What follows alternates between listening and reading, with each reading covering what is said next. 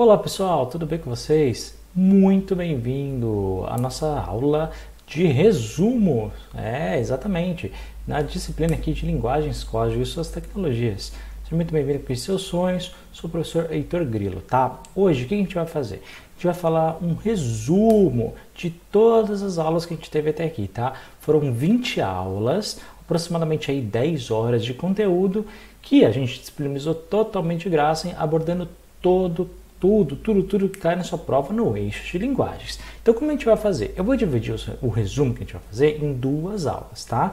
Aqui, vou fazer até a aula número 10 e depois, na, na, na aula seguinte, de resumo número 2, da aula número 11 até a aula número 20. Portanto, a gente vai aqui até o final. Atenção, que eu não vou ficar aqui explicando o conteúdo, tá? Por quê?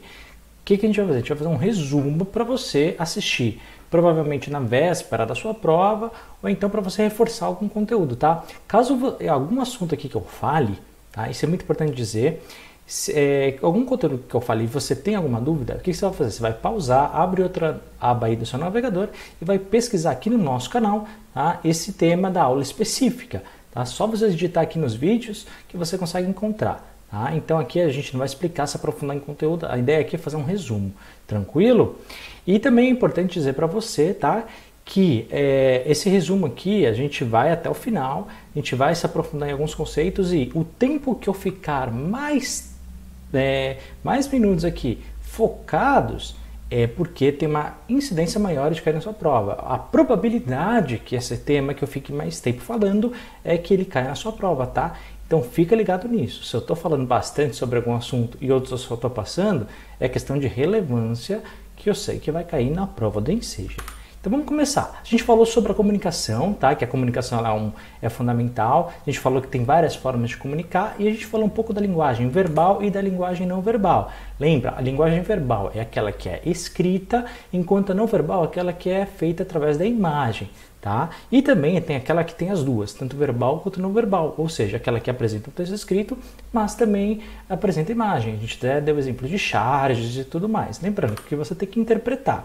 Né? Aqui a gente colocou vários exemplos. Então, na primeira imagem a gente tem uma não verbal, a segunda verbal e não verbal, a terceira é, não verbal e a quarta verbal e não verbal, ok? Imagem e texto. A gente fala bem no processo de comunicação, né? Que existem vários fatores. O emissor aquele que fala, né, o receptor, aquele que escuta.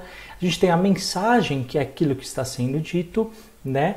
Você tem o canal, que é o meio de como essa comunicação está sendo feita, né? O contexto sobre o assunto que a gente está falando, o ruído, aquilo que a gente não entende, aquilo que a gente perde, o feedback, o retorno, ou seja, quando o receptor começa também a falar com o emissor, né? Tem esse feedback, o retorno, e o diálogo, quando há várias interações. E tudo isso dentro do contexto.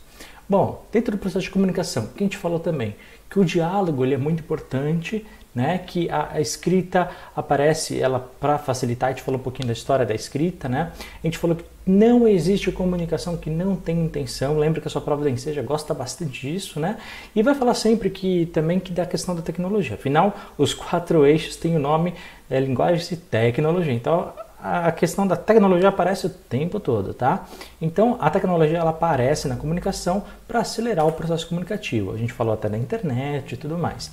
A linguagem, pessoal, ela, ela é um elemento que vai unir diversas regras. Né? Nós falamos que nós temos como língua oficial a língua portuguesa, que na verdade a língua é mais do que aquilo que a gente fala, é também uma expressão cultural.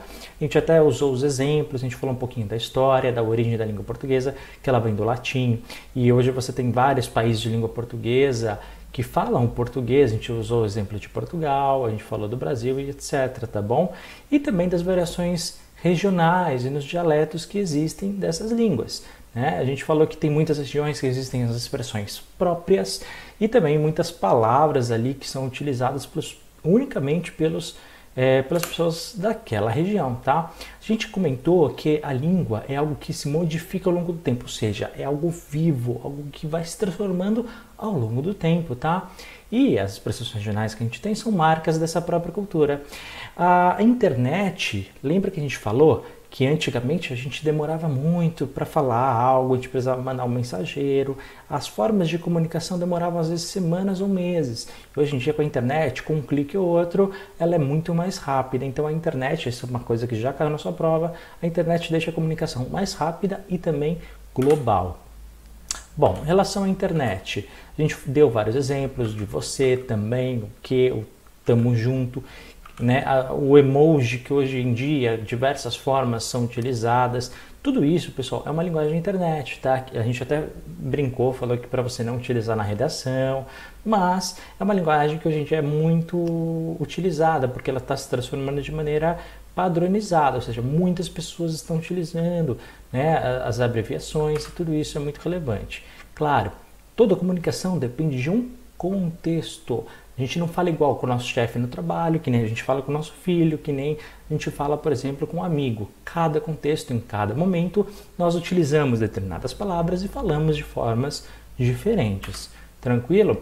Dentro dos gêneros textuais, a gente falou bastante né, que cada texto, cada comunicação, cada forma de comunicar possui um objetivo próprio. Né? Então, para a gente atingir o melhor né, deles, a gente escolhe um tipo de texto, um gênero textual. E ao longo das 20 aulas você viu bastante né, a importância desses, desses tipos de texto, porque todos eles caem nessas questões. Né? A gente fez vários exercícios, você viu. Então você tem o texto publicitário, reportagem, poema, manual, bula de remédio, porque eles adoram falar nisso. Tem a charge, fotografias, receitas, a biografia, contexto diário. Todos esses já caíram na sua prova do Enseja. De publicidade, o que você precisa levar para o dia da sua prova? Né? que basicamente, óbvio, né? o texto publicitário ele tem a função de fazer a venda né? de um determinado produto, né? para que o cliente, aquele que está recebendo a mensagem, faça a compra, mas também cai bastante a conscientização social, tá? principalmente instituições é, ou do Estado ou do governo federal, tá bom, pessoal?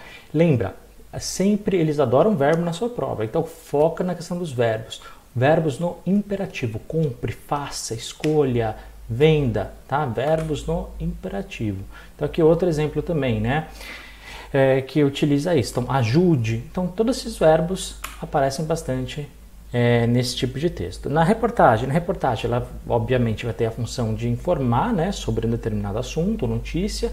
Às vezes vai relatar um tema que já aconteceu, né, e não necessariamente precisa ser de uma região. Pode ser nacional, pode ser internacional, tanto faz, tá? Lembra, toda vez que tiver uma reportagem na sua é, na sua prova da Enseja, você fica atento à fonte. A gente descobriu muitas questões aqui resolvendo só olhando a fonte e o título, então fica atento a isso. O poema, o poema obviamente é uma obra literária, né, assim como a crônica, conto, romance, como determinados outros, mas na sua prova cai sempre uma estrutura fixa. Lembra? É, a gente tem as linhas que a gente chama de versos e o conjunto desses versos, a cada grupinho a gente chama de estrofe. Guarda essa informação e ela vem sempre nessa estrutura. E a dica que a gente deu para o poema, né? Verifica sempre o final deles, que geralmente tem rima. Geralmente a última palavra ou a primeira palavra de cada verso pode te indicar a interpretar, além de ficar atento aos substantivos e aos verbos. A questão do manual. O manual que no manual de TV, por exemplo, quando você compra, vai aparecer aqui instruções claras sobre um determinado assunto, tá? Então fica atento a isso. Já a bula de remédio, ela vai falar, dar informações sobre o que, que o medicamento faz, como ele pode ser usado, a quantidade, né? Porque você nunca pode usar nem a menos nem a mais, o tempo que é necessário, ou seja, as contraindicações, quem não pode utilizar, por exemplo, quais são os efeitos. Então, todo remédio em si tem uma bula e isso está caindo bastante na sua prova, tá? Então, é muito importante a gente estar tá atento a isso. Bom, a charge. A charge ela tem como função é, ou fazer alguma crítica social ou então uma questão humorística em si, tá? Geralmente essas duas vertentes. Bom, é, você tem ali personagem, você tem que, se você observar a mesma charge sobre várias vezes sobre ele, ele vai repetir sempre mais ou menos o mesmo perfil é, perfil dele, perfil interno do personagem, então ele se repete com uma constância. Lembrando, a charge geralmente tem o texto escrito e tem a imagem, portanto, o texto verbal e não verbal. Bom, aqui está um exemplo de charge aqui para vocês, que vocês têm lá na sua aula. Bom, a fotografia. A fotografia a gente já sabe também, né? É, geralmente é um texto não verbal, só tem ali a imagem, mas tudo numa foto ela tem um motivo. Então, por exemplo, a cor, a, a intensidade, o brilho, o ângulo, né? Se vai utilizar sombra ou não, tudo que tá, todos os elementos de uma foto, tudo isso é importante para sua interpretação. Ok? Até aqui, receita. Isso aparece nas de português, nas de inglês, nas de espanhol, então fica atento, tá? Sempre vai ter ali, do lado esquerdo, ali, os ingredientes e geralmente no final, do lado direito, o modo de preparo. Então ali você vai ter não só as quantidades, vai ter também os nomes dos produtos e como que aquela receita é feita. Né? Se você pesquisou já receitas, você sabe. Então é importante o que é a gente saber as receitas. Que existe um passo a passo para chegar ao resultado final. Que se em algum momento eu altero, tá? o resultado ele será diferente. Enquanto isso, na biografia, na biografia ele vai relatar algo sobre a pessoa, tá? E, geralmente ela vai ter um ponto de vista sobre ela. Não necessariamente, pessoal, a biografia vai ter um relato fidedigno, real sobre a pessoa, tá? Mas o biógrafo tenta se aproximar ao máximo disso. Claro, quando é a própria pessoa que está fazendo a sua biografia, geralmente ela coloca aspectos mais positivos, né? É, por, mesmo porque a biografia não é feita é, sobre qualquer pessoa, geralmente é feita é, por alguém já conhecido, né, por alguém famoso, por alguém que tem um tempo é, de vida para contar as histórias e tudo mais.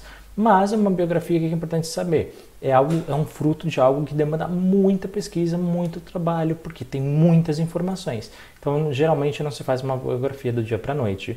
É um conjunto de tempo que vai é, fazendo isso, juntando essas informações. O conto, por sua vez, pessoal, o conto é um, ele aparece com formato narrativo, tá? Você tem ali muitos personagens, geralmente, né? Que e, em algum momento da história vai ter ali algum clímax, algo que vai acontecer. Por exemplo, qual é a diferença dele para o romance? Isso já caiu bastante na prova da enseja. É o tamanho do texto, tá? O quanto romance você tem ali diversas páginas, tal, não sei o que, geralmente aqueles livros maiores. O conto é algo mais curtinho, tem pouquinhas páginas, então você consegue ali desenvolver. Enquanto isso, ah, enquanto romance, você tem várias histórias que vão se juntando. O conto geralmente vai pegar um retrato específico apenas, ok? O diário, o diário é um relato pessoal, isso tem que cair, caiu na última prova e na penúltima, então você tem que saber, tá? É algo mais pessoal, algo mais intimista do dia a dia, tá? E geralmente os verbos aparecem na primeira pessoa. Fiz, levantei, comi.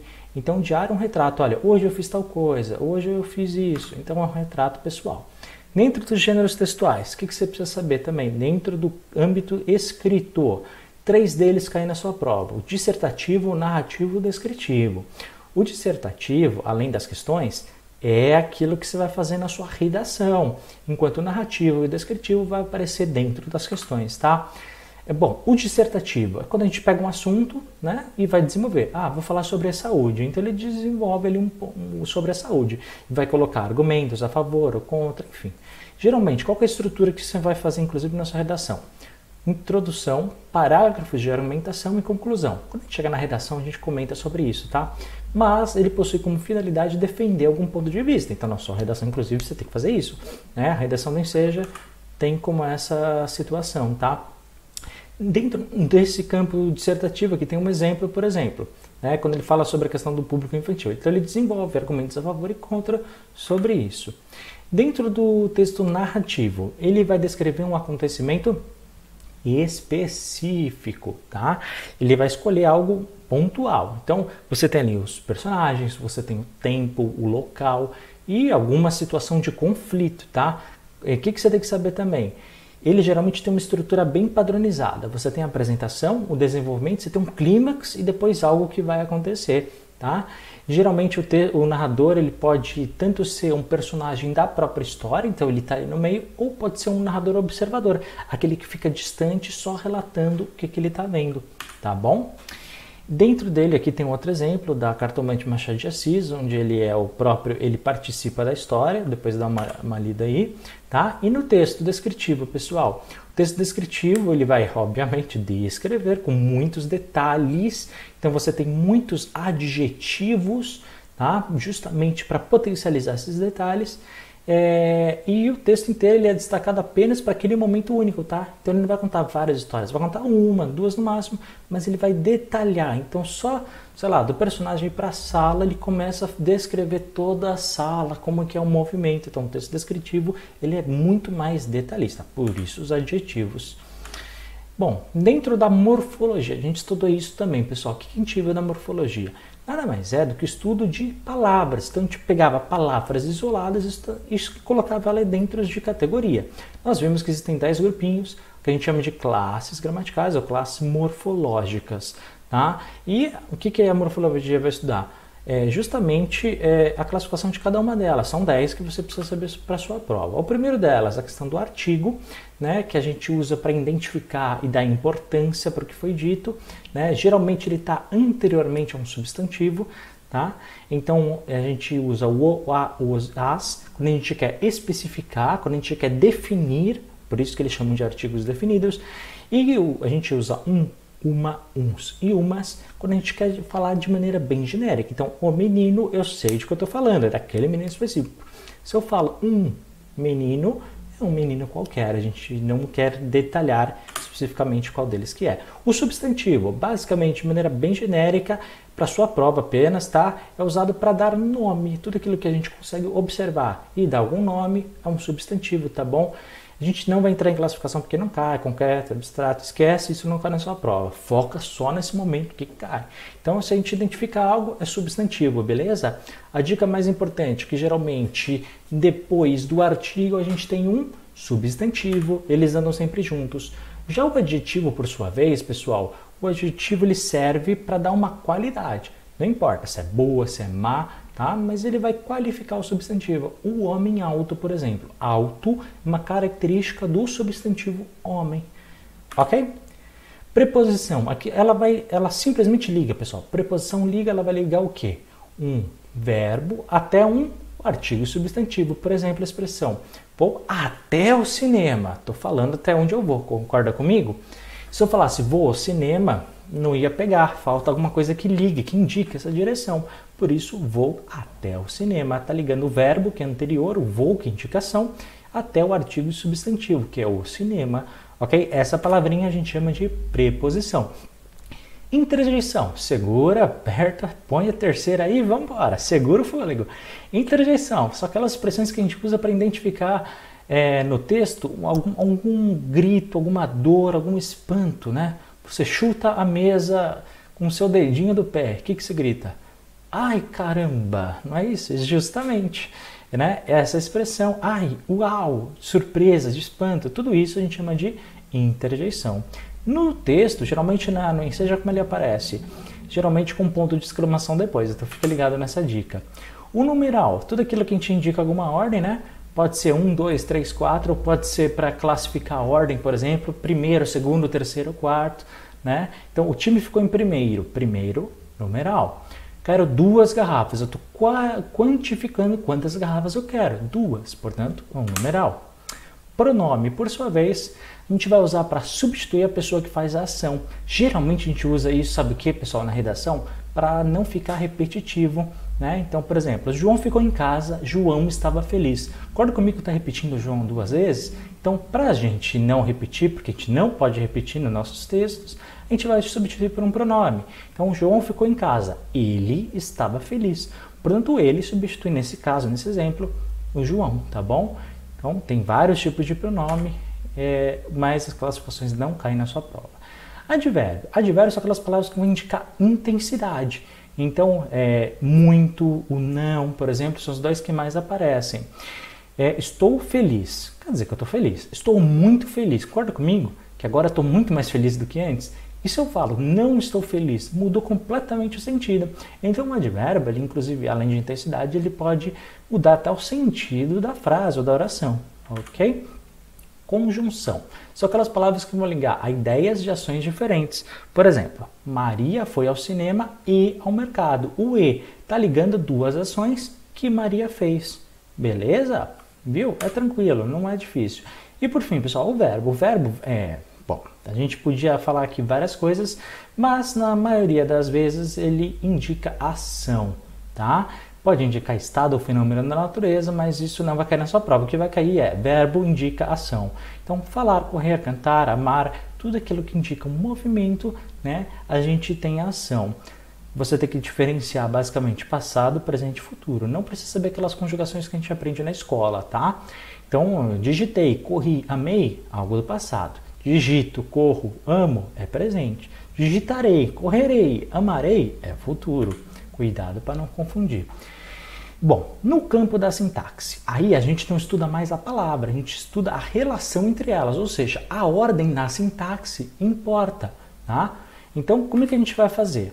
A gente identificou primeiro, né, que a gente tem que sempre identificar o verbo, né? Então, por exemplo, o garoto correu no, em, em um parque. A gente tem que primeiro bate o olho no verbo, é a primeira coisa que você tem que fazer. E aí o que você tem que fazer? Identificar o sujeito da frase, ou seja, quem é o sujeito? É aquele que faz a ação do verbo, né? Quem correu no parque? Essa é a pergunta. Você tem, primeira coisa, sublinha o verbo, correu. Pergunta para ele quem fez a ação? O garoto. Não esquece, pessoal, o o faz parte, tá? Você está na frase, você não pode ignorar, tá? Então o o, garoto, nesse caso, é o sujeito. Além disso, você tem que saber o que é o predicado. O que é o predicado? É aquilo que não é sujeito. Então vamos lá. Correu, o garoto correu em um parque. Olha, quem correu foi o garoto. O garoto é sujeito. O que é o predicado? É tudo que sobrou. Correu em um parque. Tudo o resto da frase, todo o resto da frase, inclusive o verbo. Tranquilo? Você tem que saber. Bom, agora vamos lá. Questão do objeto. Base, o objeto, pessoal, o que, que é? É basicamente você vai pegar o predicado e vai retirar o verbo, tá bom? Então a gente já vai ver um exemplo daqui a pouco. Ó, estudou para a prova. Quem é, você vai fazer a mesma coisa. Quem estudou para a prova, você vai retirar. A jovem estudou para a prova. Quem estudou? A jovem. A jovem é o sujeito. Qual que é o predicado? Estudou para a prova. E cadê o objeto? Retira o verbo. Então, para a prova é o nosso objeto. Ok? Aposto, ele é, ele é bem tranquilo, né? E aquilo que vai estar geralmente entre vírgulas e ele vai dar alguma explicação sobre o sujeito. Olha só, João, o mais inteligente da sala, acertou a questão difícil da prova. Quem que acertou a questão? Foi o João, tá? Mas olha só, de, entre João e o verbo, tem ali um texto entre vírgulas. Se a gente tirar, a gente consegue ler a frase? Consegue. João acertou a questão mais difícil da prova, viu? Deu certo. Porém, o que está entre vírgulas, ele dá uma explicação extra sobre João. Logo, o mais inteligente da sala, a gente chama de aposto. Beleza? Vocativo. Vocativo é nada mais é do que um chamamento, pessoal. É aquela expressão que a gente usa para chamar alguém. Então, Maria, eu quero viajar. Né? Você está chamando a Maria nesse caso. Portanto, Maria é o nosso vocativo. Em termos de pontuação, Heitor, o que a gente viu? A gente indicou que existe o ponto final que é geralmente usado na final da frase, a vírgula, que vai separar durante a nossa leitura, né? geralmente usada, por exemplo, para separar itens, por exemplo. Comprei, fui na feira e comprei feijão, vírgula, carne, vírgula, banana, vírgula, e você vai utilizando a vírgula para separar os itens. Os dois pontos, indicando que depois vem uma frase de alguém. Essa frase a gente vai começar sempre com travessão, então João apareceu e disse, dois pontos, na linha de baixo, travessão, que é esse traço, e começa gostei do livro. Quer dizer que essa parte gostei do livro é uma fala direta do personagem. A interrogação nada mais é do que uma pergunta, a exclamação ela vai indicar um espanto, os dois usados também no final de frases. E por fim, dentro do campo da acentuação, a gente viu que a primeira coisa que você tem que fazer né, é descobrir a tônica, ou seja, toda palavra tem uma sílaba que ela é mais forte água, árvore, computador. Então imagina que você vai gritar a palavra para alguém que está do outro lado da rua, tá? Isso tudo é a sílaba tônica. E aí qual que é o pulo do gato? Você tem que pegar essa tônica e ver na regra. Se a regra encaixar, tem acento. Se não encaixa, não tem acento. Vamos lá ver rapidamente. Você vai ver se a tônica está no final das palavras, tá? Vamos supor na última sílaba, última sílaba. E se ela terminar em AEO S, em ou ens, vai ter acento. Por exemplo, a palavra parabéns. Né? A última sílaba é a tônica. Ela termina em ens. Opa, está dentro da regra, Heitor. Então tem acento. A gente viu aqui que tem uma lista enorme, né, daquelas que acabam em penúltima, portanto está aqui a lista aí no seu computador. Lápis é um exemplo disso. E a gente viu a regra mais fácil dessas três, né? Que a antepenúltima sílaba, quando ela é a forte, por exemplo, a palavra árvore, sempre, sempre, sempre vai ser acentuada, ok? A gente também viu que tem o sinal do tio, que é usado no A, né, o circunflexo, né, geralmente para fazer a diferenciação com agudo, por exemplo, avô e avó, Né? Enquanto a avó tem o acento agudo, que é mais aberto, avô é mais fechado, é mais nasal, tem o circunflexo. O acento agudo é o normal que a gente utiliza. A gente não fala da crase aqui, tá bom? É, pelo menos não por enquanto. A gente falou também da nova ortografia, né, que pouca coisa muda para nós, muda muito para os portugueses, é, mas o que eu falei para vocês focarem, e isso aqui certeza que cai na sua prova, é a questão do hífen, que é aquele tracinho que fica no meio das palavras, tá? Vogais iguais, vamos juntar, tá bom? Contra-ataque micro-ondas, consoantes iguais também, super romântico, ou seja, R e R, sempre vê, pessoal, a última letra da palavra e a primeira da outra. É, super resistente, R e R, e toda vez que a segunda palavra começar com H, então anti-herói, hífen, super-homem, hífen, tá bom? Em todos os outros casos, pessoal, a gente vai juntar, então antiaéreo, autopeça e assim por diante. Em alguns casos, a gente tem que dobrar o R e dobrar o S, tá bom? Então, cosseno, microsistema, semi-reta, ultrassom. Nesses casos, tem que dobrar o R e tem que dobrar o S.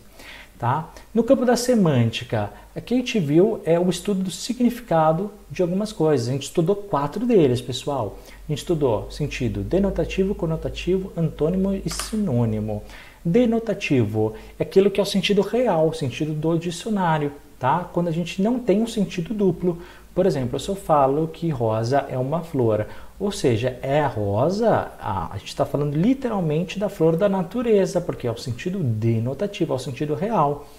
Agora, dentro do sentido conotativo, a gente tem que ver o sentido figurado da coisa, ou seja, a gente vai ter que interpretar. Né? Se eu falo, interprete a frase, rosa é uma flor no sentido conotativo, a gente está falando que a rosa não é mais o objeto da natureza, mas sim um ser humano, por exemplo. E o flor, ele não é sentido de flor, ninguém é uma flor, né? É flor no sentido de que é uma pessoa delicada, uma pessoa que tem características que se assemelham de uma flor, ok? Sinônimo são aquelas palavras que a gente utiliza, pessoal, que tem um significado mais próximo possível da outra palavra, tá? Então, por exemplo, olha isso num texto. Joana está alegre. Ela está alegre pela promoção no emprego. A palavra alegre, pessoal, ela está repetindo duas vezes, então a gente tem que mudar para um sinônimo. Então vamos lá. Joana está alegre. Ela está feliz pela promoção. O que, que a gente pode dizer aqui? Que no caso, alegre e feliz são palavras sinônimas, porque elas são parecidas. E por sua vez, o antônimo são aquelas palavras que são opostas. Tá? Então, por exemplo, feliz é o oposto de triste. Então, o sentido muda completamente quando a gente utiliza o antônimo. Beleza? Pessoal, a gente vai encerrar por aqui. Essa foi a primeira aula de resumo. Você viu que bastante coisa que a gente estudou de conteúdo? É. E depois, agora na seguida, já vê aí a aula na sequência, anota tudo, tá bom? A gente vai ver o resto de conteúdo. Se segura que tem mais. Então, obrigado por ter assistido essa aula. Foco nos estudos. Boa dedicação, pessoal. A gente se vê daqui a pouco. E olha, não esquece de curtir, comenta aqui embaixo aqui as tuas dúvidas e boa sorte na sua prova. Se inscreve no canal também, tá bom? Forte abraço e até daqui a pouco. Tchau, tchau.